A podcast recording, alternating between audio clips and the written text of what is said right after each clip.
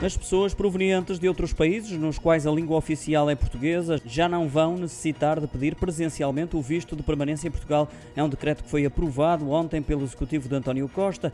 Em contacto telefónico, a Ministra Adjunta e dos Assuntos Parlamentares, Ana Catarina Mendes, mostrou à agência Luz a esperança que o diploma entre em vigor no espaço do mês e que produza efeitos ainda este ano. Os cidadãos da CPLP ficam também dispensados da apresentação de um conjunto de documentos para a emissão do visto, como o seguro de viagem válido, também da apresentação do comprovativo da existência de meios de subsistência em Portugal e de uma cópia do título de transporte, regresso, salvo quando seja solicitado o visto de residência. Além disso, confere o direito de requerer a autorização de residência CPLP. Numa nota, entretanto, publicada, o Governo assume que estas alterações pretendem ainda contribuir para a resposta à necessidade de mão de obra com vista à revitalização da economia e reforça o combate à imigração ilegal e ao tráfico de seres humanos.